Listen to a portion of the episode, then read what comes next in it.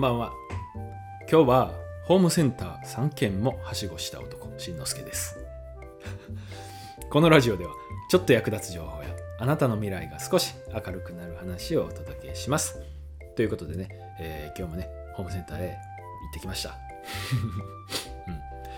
えーさて今回の放送ですが対人関係のお話をしたいと思います。題して部下や後輩に気を気遅れしていないかというテーマでお届けします。えーっとね、まあ、部下や後輩って言いましたけど、ねえー会社や職場の人間とのコミュニケーションがなかなかうまく取れない、まあ、ある一人とはなかなかとかね、うん、多くの人とうまく打ち解けられないんだとかね、まあいろいろあると思うんですけど、こういう悩みをね、持ってる方は非常に多いんじゃないかと思います。うん。またね嫌な上司や面倒な先輩がいるっていう場合もあるでしょうね。うん、でもね今日はえーっとね高校時代の友人あ数少ない僕が今もね、えーこういう関係が続いてる友人から連絡をもらってちょっとねお昼ぐらいに会って話したんですけども、うん、その彼とのね、えー友人との話の中で職場の人間関係であこれいいんじゃない？って使えるんじゃない？って思ったことがあるので今日はね、えーこの放送でシェアしたいと思います。でね、えーその彼が取った取ったっていうかね、えーその彼の話の中で聞けたいい話っていうのの、えポイントがこれです。本気で向き合いはっきりと意見を伝える。という話。うん。あのまあ彼の話なんですけどね。友人の話なんですけど友人が過去に、えー出会った部下との話今日はちょっと聞いたんです。でねどんな話かというと、えー彼は、えー当時部長職だって今はねちょっと転職というか会社を変えたんですけども当時は、えー部長職で部下がいたと。でね、えーその当時の部下には優秀な部下が優秀というか頭のいい部下が多かったんだみたいな話があってうんまあ、え偏差値の高い大学を出てるとかね、うん、自分よりも、まあ、頭勉強はできるやつらが多かったんだみたいな話をしてたんですけどその中の一人に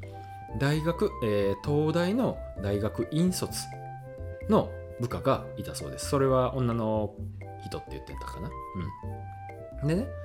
えーっとその子はある時企画書みたいなのを英文で 友人にねバーンと出してぜひ意見を聞かせてほしいっていうような状態そういうことが出来事があったらしくて、うん、でもね、えー僕の友人は英語ができないんですよ、うん、でその友人はどうしたかというとじっくりと読みたいから家に持ちたい持ち帰りたいんでちょっとデータでくれないかと。いうことでねその英文のデータをもらって家に帰ったと。でそこで彼が何をしたか。大体わかりますよね。そう。Google 翻訳機で、えー翻訳にかけて。でねその意味をまあじっくりと読み込んだと、うん、であくる朝朝なのかな？あくる日にその企画書を提出した部下にいいところ悪いところこうした方がいいよっていうアドバイスも含めてね。うん。したと。そしたらその彼女はなるほどって。そういう観点そういう視点もあったんですね。全然気づきませんでした。と言ってまあうまくこうねアドバイスができたという話を聞いたんです。でそこから彼女とのこうこういう関係で言ったらおかしいか人間関係がうまくいって、まあ、最終的にねさっきも言いましたけど職場を変えるときに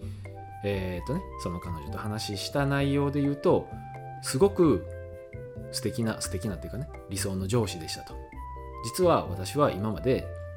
ねえーっと東大大学院卒ということもあるせいかなかなか自分に対して、ま、面と向かって意見を言ってくれる人がいなかったと、うん、私は東大院卒というレッテルを貼られていたんだみたいな話をしてたそうです。したそうですね、うん、でまあね、えー僕から聞いたら東大院東大の大学院ってどんなところなのかそれすらわからないんですけどでもねまあきっと、えーっと同じような感覚でねすごい賢いんだろうなって僕と同じようにね思ってなかなか思ったことたとえ上司であってもね先輩であっても、えー意見を言えない自分より賢いやつにっていうこう引け目みたいなね、うん、あったんでしょうね。でそれについて彼女も部下の彼女も悩んでいたと、うん、でそれを彼女はレッテルと言ったんですよ。まあ確かにレッテルなんだろうなって思って聞いてたんですけどレッテルってねえーっとまあどちらかというとネガティブなイメージ、うん、で使われると思うんですけども東大院卒って肩書きだけ聞いたらなんかすごい優秀そうじゃないですか。でもそれがマイナスに働いてたから彼女にとってはレッテルだったと、うん、そういうね、えー話を聞いてて、うん、僕はねレッテルっていうのはまあある意味ブランディングと似てるのかもなって思ったんですよ。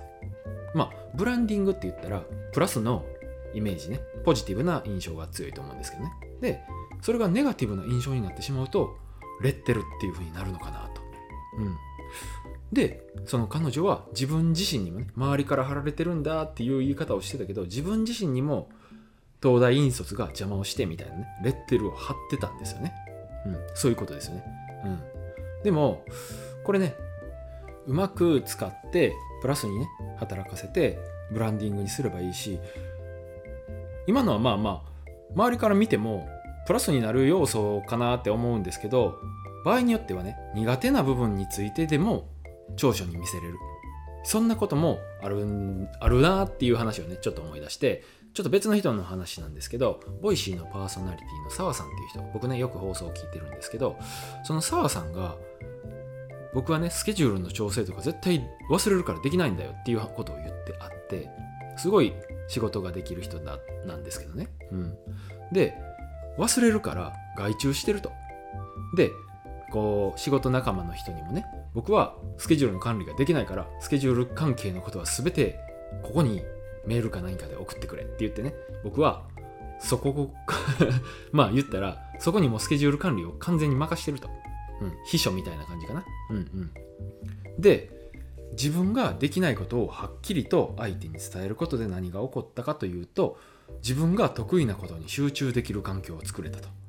でね、えー結果としてそれは仕事ができる人間に周りからは見えるようになったと。そんなことも話していました。つまりね、えー苦手も長所に見せることすらできる、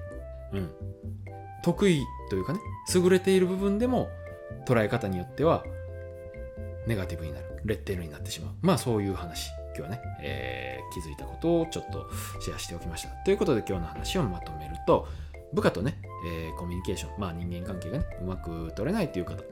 もしかしたらまあその部下に対して変に気を使いすぎたりだとかもっと言うと嫌われるのが怖いからっていうことでねバカにされるのが怖いからっていうことで自分を守って意見を言えてないだけなのかもしれないっていうことね。方法としては本気で向き合いでねはっきりと意見を伝える。これがやっぱり大事なんじゃないかなって思いました。今回の放送は部下や後輩に気遅れしていないかという話でした。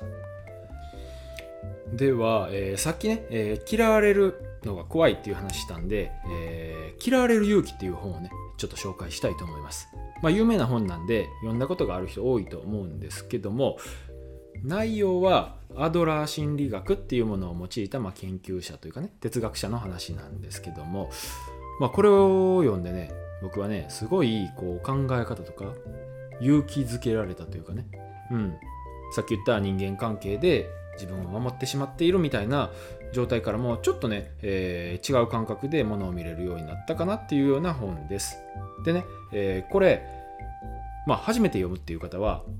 普通にね本を買って読んでもらってもいいんですけどもできれば今ねえーっと聞く読書っていうのを勧めています。おすすめします。で聞く読書って何かっていうと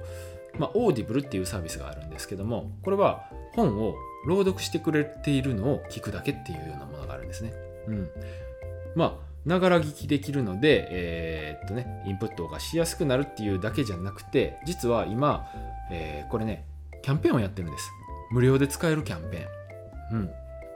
うん、で普通に登録しても1ヶ月無料で使えますしえーっとねこれ Amazon のサービスなんですけどプライム会員に入っていれば、えーさらにね1月無料追加で使えるので、え2ヶ月無料で使える。というような今ちょっと大きなキャンペーンをやってます。でおすすめの使い方っていうか入り方なんですけどもあのプライム会員も月額制なんですよ。でもプライム会員も初月無料で入れるんです。つまりプライム会員に入って、えーそこからね Audible に申し込んだら Audible は2ヶ月無料で使える。でプライム会員も1月無料で使える。多分プライム会員をの2ヶ月目になったら月額かかってしまうんですけどこれね月額プライム会員は500円で入れるんですよ。使えるんですよ。でね Audible は月額1500円のサービスです。つまり2ヶ月で500円で、えー Audible とプライム会員を使い倒せると。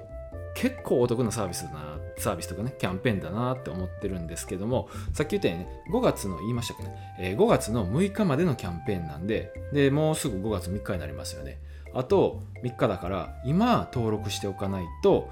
ね忘れて損するんじゃないかなっていうことでね紹介しておきます。まあ後でググってね、申し込むのもいいんですけどそうすると面倒なんで今のうちねもう下のリンクをタップして申し込むだけ簡単なんでね、えーぜひやってみてください。ということで今回の放送を最後まで聞いていただきありがとうございました。